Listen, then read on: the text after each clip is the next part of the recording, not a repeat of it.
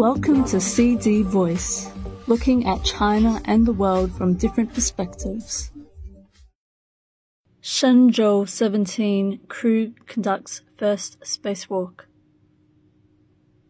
Shenzhou 17 crew members conducted their first spacewalk on Thursday, completing a host of tasks outside the Tiangong space station, according to the China Manned Space Agency.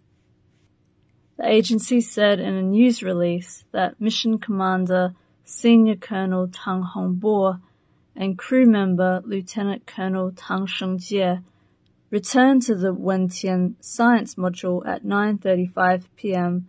after floating seven and a half hours outside the colossal orbital station. The third crew member, Lieutenant Colonel Jiang Xinlin, stayed inside Tiangong to provide support, it said. It was the 14th spacewalk conducted by Chinese astronauts. During the operation, Tang Hongbo and Tang Shengjie fulfilled preset tasks such as an experimental repair operation on the Tianhe core module's solar wings, according to the agency. The spacewalk was the second for Tang Hongbo who was also the first person to return to the Tiangong space station.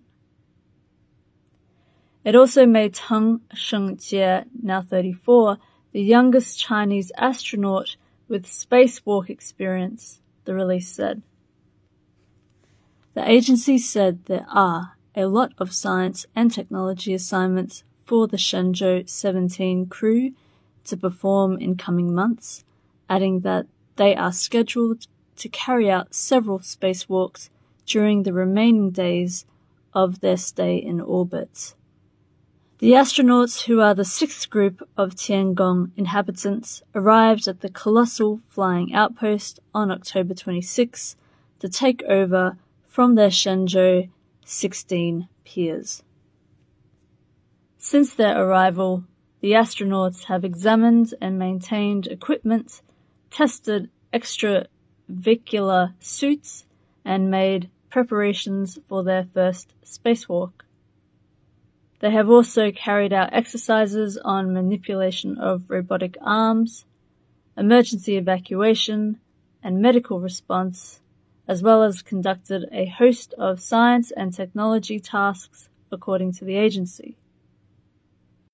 Orbiting about 400 kilometers above Earth, Tiangong currently consists of three major components, the Tianhe core module and the Wentian and Mengtian science lab modules, and is connected with two visiting craft, the Shenzhou 17 crew ship and the Tianzhou 6 cargo ship.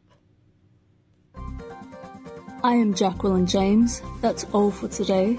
For more news and analysis, buy the paper until next time.